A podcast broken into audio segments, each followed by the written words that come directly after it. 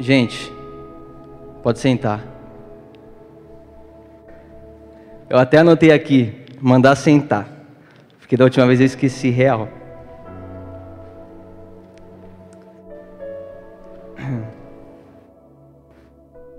Boa noite, gente. Tudo bem? Tudo bem? Bem.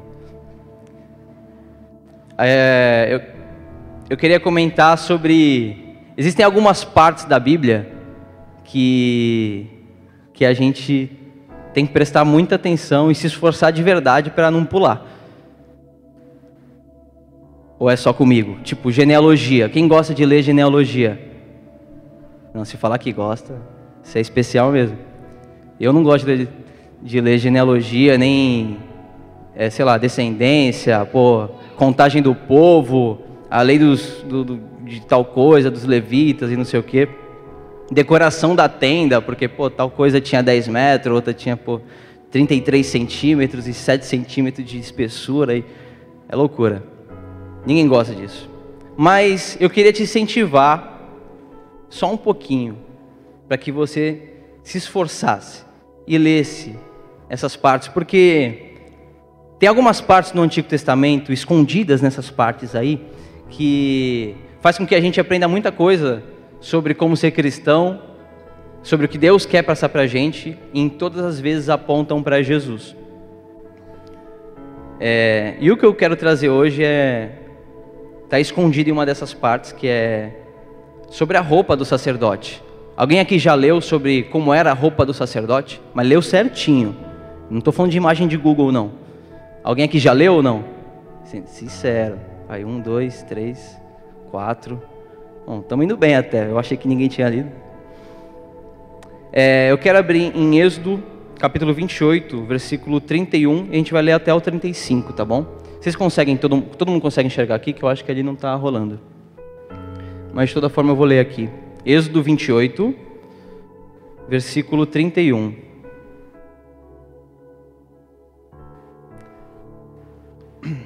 Faça o manto do colete sacerdotal inteiramente de fios de, azul, de tecido azul, com uma abertura para a cabeça no centro. Ao redor dessa abertura haverá uma dobra tecida como uma gola, para que não se rasgue. Faça romãs de fios de tecido azul, roxo e vermelho em volta, perdão, em volta da borda do manto, intercaladas com pequenos sinos de ouro. Os sinos de ouro e as romãs se alternarão por toda a volta da borda do manto. Arão o vestirá quando ministrar. O som do sino será ouvido quando ele entrar no lugar santo diante do Senhor e quando sair, para que não morra. Quando a gente lê essa passagem, quando a gente lê essa passagem, a gente encontra dois tipos de pessoas. Você consegue colocar a primeira imagem? Quando a gente lê essa passagem, quando a gente vê essa imagem também, que eu tirei do Google, dessa vez foi do Google, é, a gente encontra dois tipos de pessoas. A pessoa que tem milhões de perguntas. Está conseguindo aí? Vamos, vamos, vamos conseguir. A gente consegue. Tá aí. Aí, gente, esse aí é o, é o seu Arnaldo. Zoeira, é o sacerdote. Essa é mais ou menos a roupa do sacerdote. É, tem duas pessoas. Quando a gente olha assim, tem as pessoas que faz, tem as pessoas que fazem milhões de perguntas, tipo, nossa, que legal, o que quer dizer aquilo, o que que aquilo outro. Desce um pouquinho da roupa dele. Não, pode afastar um pouco, vai. Então, e tem a pessoa que fala assim, nossa, que bonitinho essa roupa, aí pula. E eu quero focar na parte de baixo da roupa dele. Se quiser até pular para a próxima imagem, tá tranquilo também. É bom que a gente é, ou então só foca na saia. Isso aí, isso aí tá bom. É, em Êxodo 28, eu vou, só vou reler, não precisa colocar não, no versículo 33, fala assim: faça romãs de fios azul, de tecido azul, roxo e vermelho. Vocês conseguem ver o azul, roxo e vermelho ali? Conseguem? É, tecido azul, roxo e vermelho em volta da borda do manto, intercaladas com pequenos sinos. Você consegue ver que tem uns sinos ali? Eu queria ser aqueles professores que tem o laser para apontar, sabe? Eu ia me sentir muito de Harvard, sei lá. Mas tem uns sinos no meio. Abaixa um pouco. Não, aí, aí tá bom. Tem os sinos no meio e ali as romãs de tecido azul, roxo e vermelho. É, pode deixar aí. E é bem nessa parte de baixo, né? É, esse daí é o éfode. Então se vestia o corpo inteiro e na borda ficava tipo uma saia, ficava essas romãs com os sinos. E então a gente tem três cores aí. Quais são? Azul, roxo e vermelho. Então, aqui a gente pode falar sobre o primeiro simbolismo, o primeiro símbolo que está representado aqui. O azul, ele representa o céu, Deus. Ok? O vermelho, ele representa o barro, Adão, que somos nós, homem, homem, mulher, né? Homem, humanidade. E o roxo, se a gente misturar ali a cor azul e a cor vermelha, fica roxo. Então é a mistura das cores, que simboliza a reconciliação entre Deus e os homens. Amém?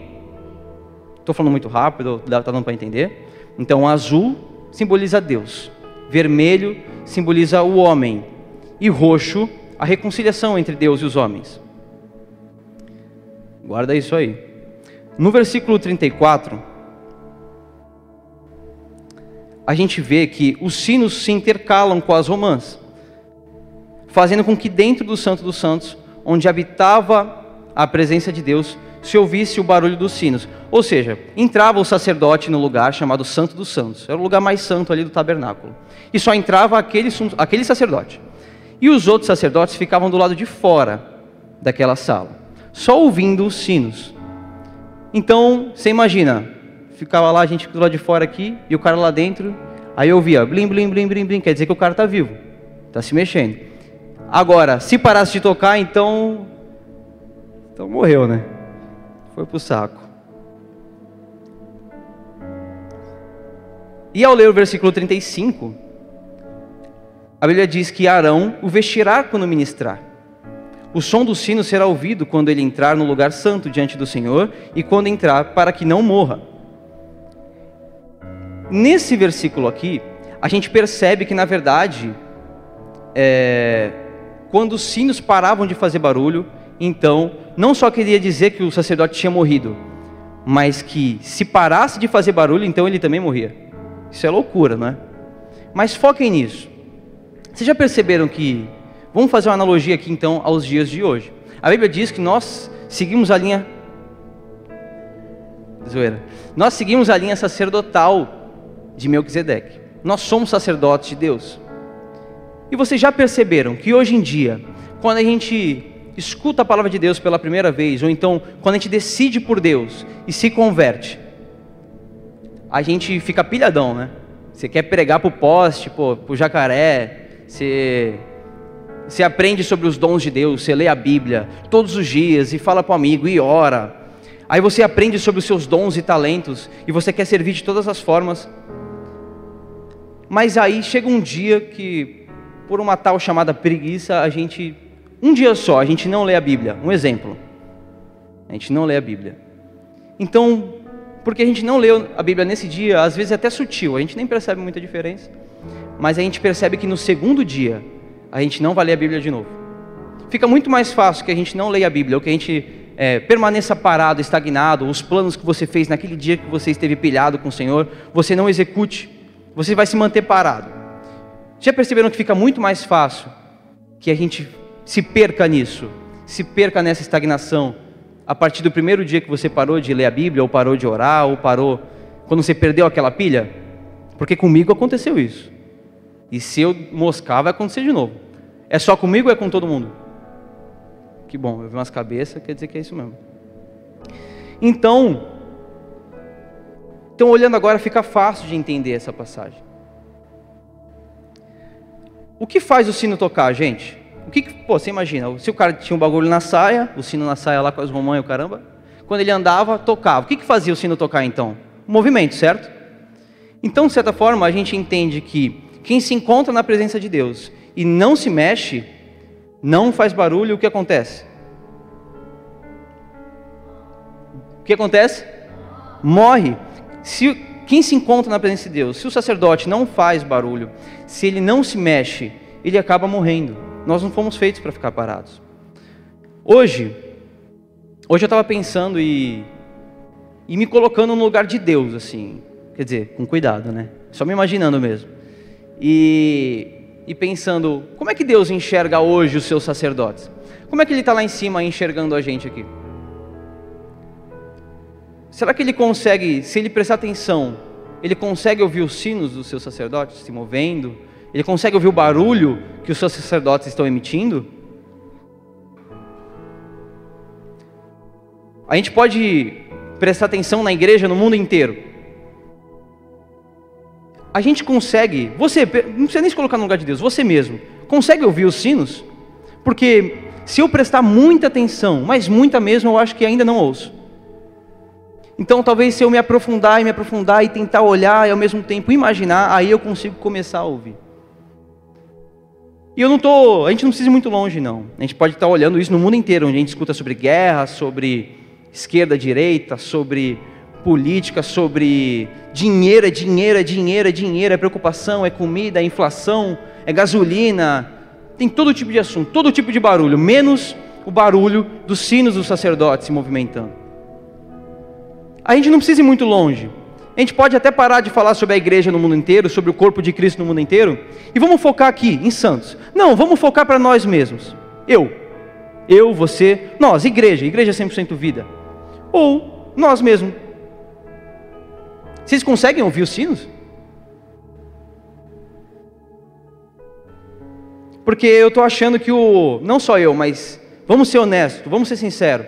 Eu estou achando que o barulho de fora está abafando.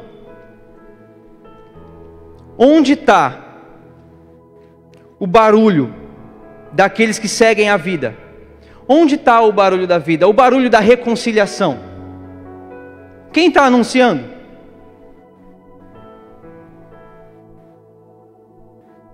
Na verdade, o que a gente consegue encontrar, o que eu imagino que Deus esteja olhando e encontrando, é um bando de frouxo, que terceiriza tudo o que tem para fazer, que fica muito mais fácil olhar alguém orando por outra pessoa, ou então olhar alguém exortando, e quando alguém se levanta ou se posiciona, aplaude, olha que legal, ele está se posicionando. Você está terceirizando, cara. Você também não é sacerdote, você não tinha que fazer barulho?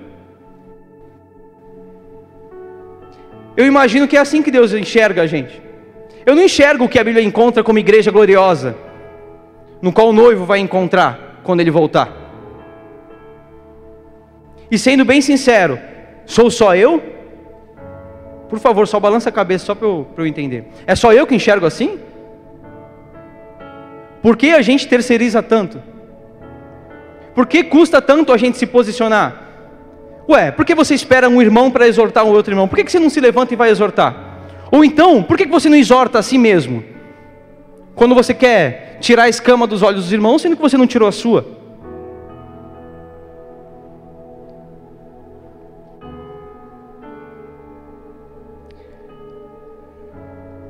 É sempre a vez dos outros, mas nunca é a sua vez. Onde a indignação coletiva se conclui numa falsa paz. Todo mundo se indigna por muita coisa. Aí no final, quando há o rebuliço todo, há uma falsa paz. E aí por causa da falsa paz, há um falso aplauso. E aí por causa do falso aplauso, há um falso silêncio. E aí tudo de novo é uma coisa realmente que não dá para entender entre os cristãos. E no final disso só sobra a hipocrisia. Gente, vocês imaginam agora, voltando para o sacerdote, os sacerdotes andando. Nossa, devia ser um negócio muito irritante, sério. Blang, blang, blang, bling, bling. Nossa, deve ser horrível. E eu fico imaginando que. Imaginando não, é o que tem que ser mesmo. O crente tem que ser irritante. O crente é irritante, porque ele fala a verdade.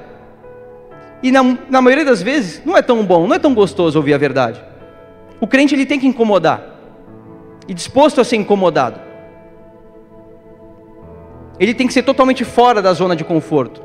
Ele tem que gostar da exortação. Ele tem que gostar da bronca, gostar da correção e se corrigir realmente. Eu não estou falando aqui como dono da razão. Eu estou falando porque eu preciso que alguém me exorte, para que eu consiga enxergar a verdade. Então o crente ele tem que incomodar. Ele tem que andar fazendo blém blém. Nossa, é horroroso isso. Blém blém. Ele tem que incomodar, cara. O crente precisa disso. Então não importa onde você estiver, na escola, na faculdade, na rua, no seu trabalho, em casa, muitas vezes em casa e muitas vezes na igreja. É fácil a gente ouvir e pregar sobre um Jesus fofo. Fofo. Inclusive, é muito fácil ouvir isso nas pregações. Sobre o Jesus fofo.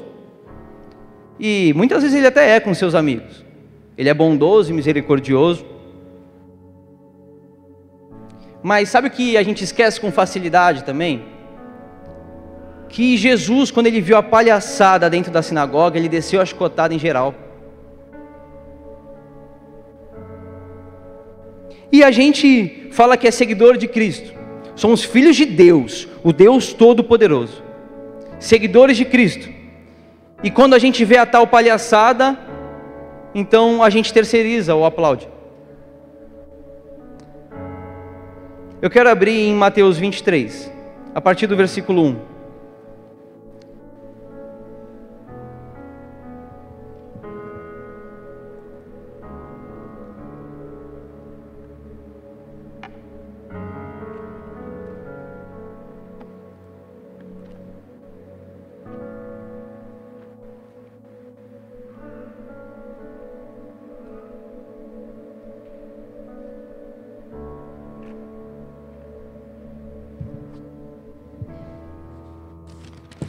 Aí, que bom. Eu quero saber onde é que estão os seguidores de Cristo que quando for preciso, porque a gente fala sobre um Jesus fofo, mas quando for preciso, onde estão os seguidores de Cristo que dizem que imitam Cristo e falam assim? Então Jesus disse à multidão e aos seus discípulos: Os mestres da lei e os fariseus se assentam na cadeira de Moisés. Perdão. Os mestres da lei e os fariseus se assentam na cadeira de Moisés. Obedeçam-lhes e façam tudo o que eles dizem, mas não façam o que eles fazem, pois não praticam o que pregam. Eles atam fardos pesados e os colocam sobre os ombros dos homens, mas eles mesmos não estão dispostos a levantar um só dedo para movê-los. Tudo o que fazem é para ser vistos pelos homens. Eles fazem seus filactérios bem largos e com franjas e as franjas das suas vestes bem longas. Gostam do lugar de honra nos banquetes e de assentos importantes nas sinagogas. Gostam do lugar de honra nos banquetes e dos assentos mais importantes nas sinagogas. De serem saudados nas praças e de serem chamados de mestres, de rabi. Mas vocês não devem ser chamados de rabi. Um só é o mestre de vocês. E todos vocês são irmãos. A ninguém na terra chamem de pai, porque vocês só têm um pai, aquele que está nos céus. Tampouco vocês devem ser chamados chefes, porque vocês só têm um só chefe, o Cristo. Maior entre vocês deverá ser o servo. Pois todo aquele que a si mesmo se exaltar será humilhado, e todo aquele que a si mesmo se humilhar será exaltado.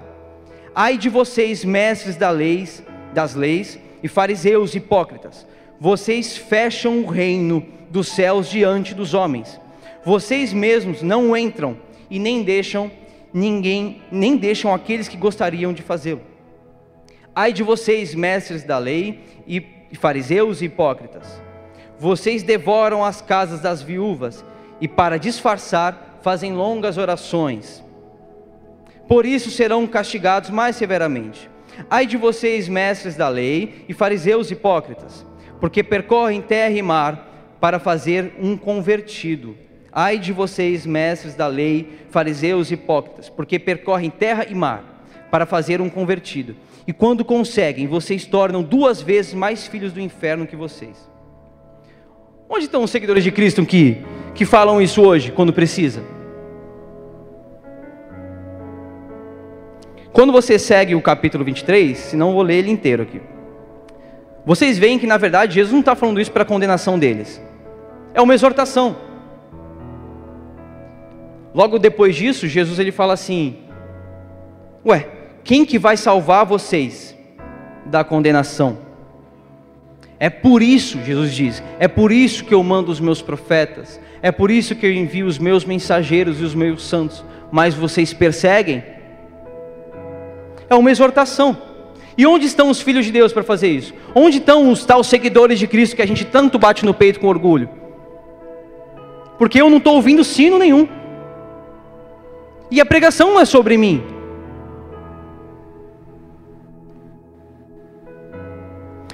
O cristão emite o som da verdade.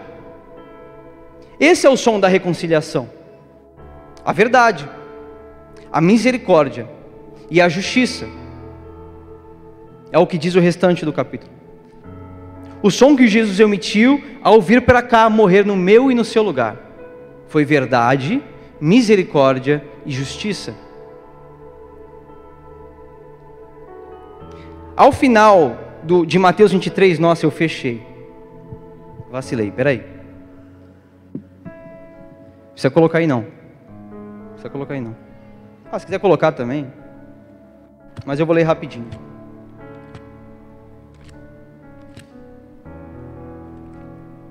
Ao final, no versículo 37, a Bíblia diz: Jerusalém, Jesus diz: Jerusalém, Jerusalém, você que mata os profetas e apedreja os que são enviados. Quantas vezes eu quis reunir os seus filhos, como a galinha reúne os seus pintinhos debaixo das suas asas, mas vocês não quiseram. Eis que a casa de vocês ficará deserta. Eis que a casa de vocês ficará deserta. Pois eu lhes digo que vocês não me verão mais até que digam: Bendito, bendito é quem vem em nome do Senhor. O que eu quero dizer com isso é: não morra, porque você ficou parado, porque você não fez barulho. Não morra, nem tampouco deixe a igreja morrer, porque vocês viram. Ou vocês acham que Jesus é aquele cara fofinho que sempre vai deixar barato. Um dia a casa ficará deserta. O nosso coração ficará deserto. A nossa casa ficará deserta, a nossa igreja ficará deserta.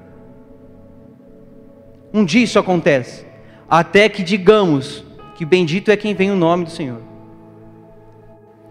Que a gente anuncie essa reconciliação agora que esses sinos ecoem e ecoem, ecoem a partir de hoje e nunca mais parem, porque no dia que parar, meu irmão, misericórdia da nossa vida, misericórdia. No dia que eu parar, eu vou morrer, morrer espiritualmente. Eu não estou falando de morrer carnal, meu irmão. Se morrer carnalmente é a sua preocupação, eu acho melhor você pensar só mais um pouco, porque tem uma eternidade pela frente.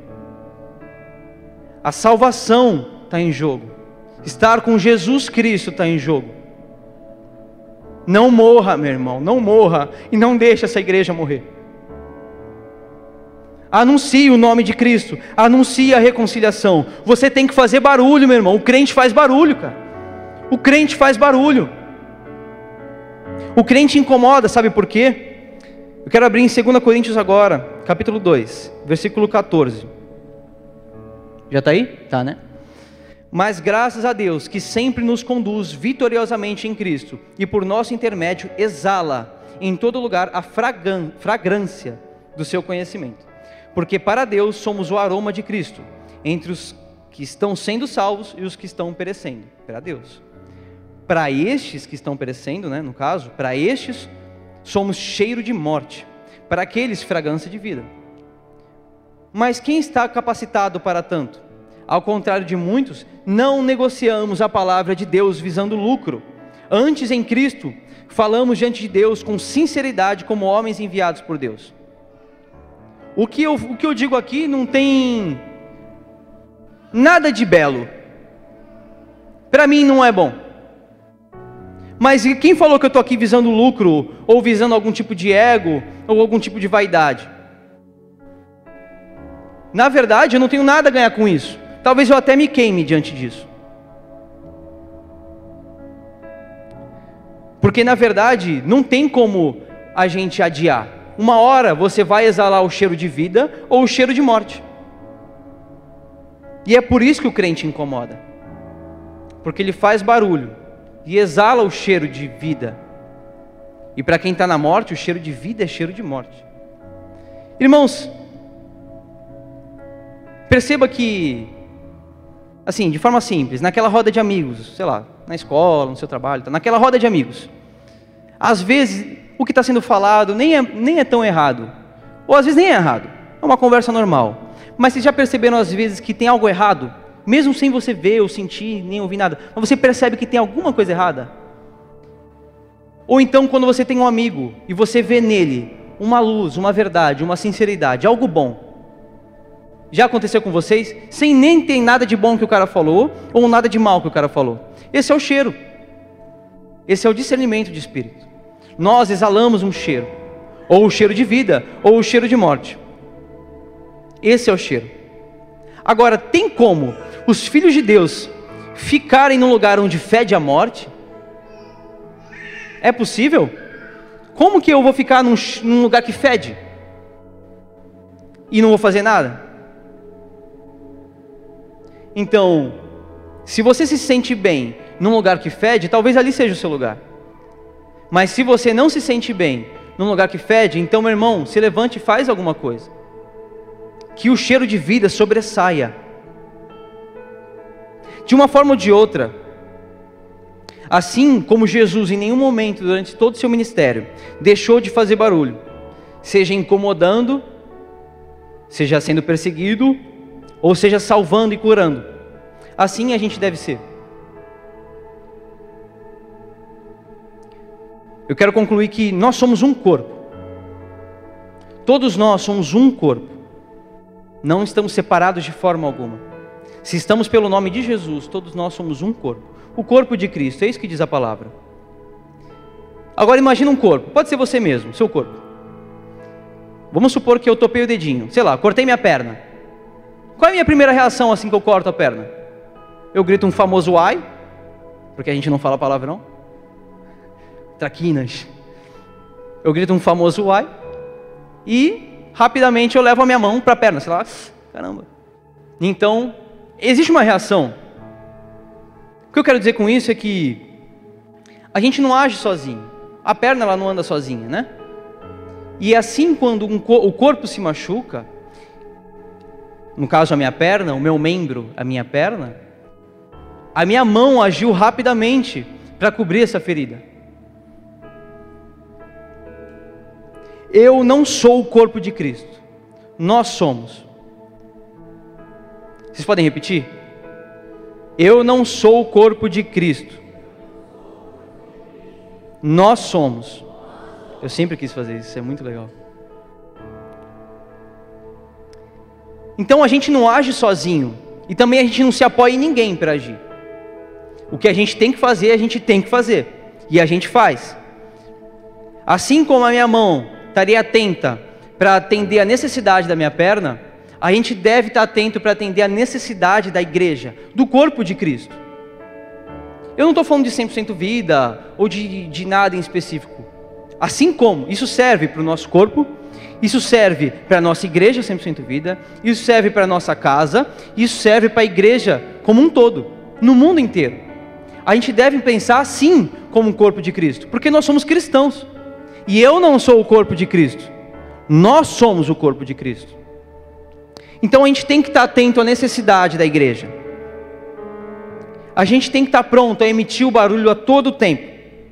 Falar de Jesus. Falar sobre a reconciliação. Falar sobre a salvação.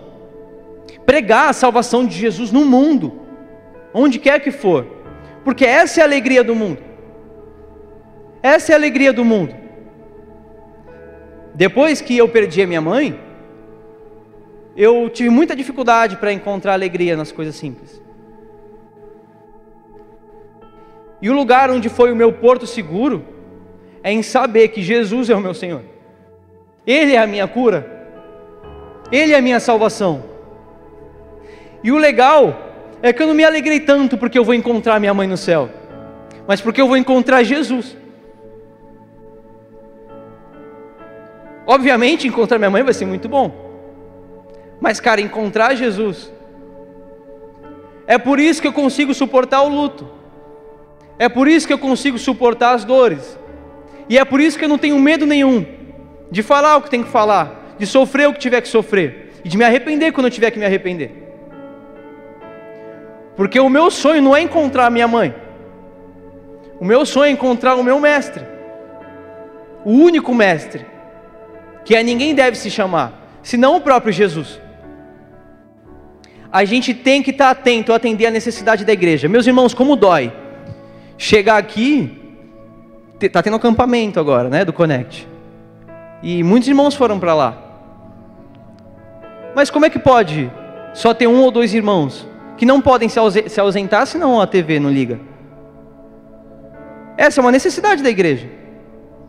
Por que, que mais ninguém pode se levantar, chegar cedo e entender as necessidades da igreja? Ué, chega meia hora antes, olha o que precisa ser feito e começa a fazer. Temos a TV, temos o som, temos o data show, temos a recepção, temos a segurança, temos o culto, temos o louvor. Nada pode estar nas mãos de um, porque eu não sou o corpo de Cristo. Nós somos o corpo de Cristo e temos que estar atentos a atender a necessidade do corpo. Se eu sou a mão e vejo a minha perna sofrendo, eu tenho que agir muito rápido e estancar o sangramento se for preciso. Agir com a pele da minha perna se for preciso. Não quer dizer que eu sou a minha perna, eu sou a mão. Vocês estão entendendo? Eu estou viajando muito. Que bom, que bom. Então, essa é a necessidade. Enquanto houverem filhos de Deus, homens e mulheres que anunciam a verdade, sempre haverá reconciliação entre Deus e os homens. Jesus é a nossa esperança. Só Jesus é a nossa esperança. A verdade, a justiça e a misericórdia. Grupo de louvor, pode subir. Só Jesus é a nossa esperança. E nele, e só nele, há a plena verdade, há a plena justiça e a plena misericórdia. Não somos nós os donos, mas nós somos o corpo de Cristo. Temos a Bíblia, temos o Santo Espírito para nos unir nos nossos erros para acertos. Irmãos, nós somos o corpo de Cristo. Atendam à necessidade da igreja. Se levantem agora. E não deixe o sino parar de badalar. Não deixe o sino parar de bater. Meu irmão, porque é risco de morte. É risco de morte. Isso é um apelo. Isso é um apelo. Não pensem que é Jesus que precisa disso porque Ele é o Todo-Poderoso. Cantamos aqui, Ele venceu a morte. E como é que você acha que Ele venceu a morte? Como é que você acha que Ele rompeu aquela tumba, que Ele deixou ela vazia? Como você acha? Com certeza não foi sem um fofinho, mas glorioso, como a Bíblia diz que a sua igreja seria. Para de dormir, para de descansar, para de dormir. Descansa o teu espírito no Senhor e se alegre nele, porque Jesus é a nossa esperança. Proclamem a verdade, em nome de Jesus, enquanto a verdade for dita, e a justiça for feita, e a misericórdia for exercida, então ainda teremos esperança e seremos reconciliados com Deus. É isso que o seu Arnaldo quis dizer na sua roupinha. Amém, irmãos? Então que a gente não se canse de proclamar a verdade. Em nome de Jesus. Em nome de Jesus.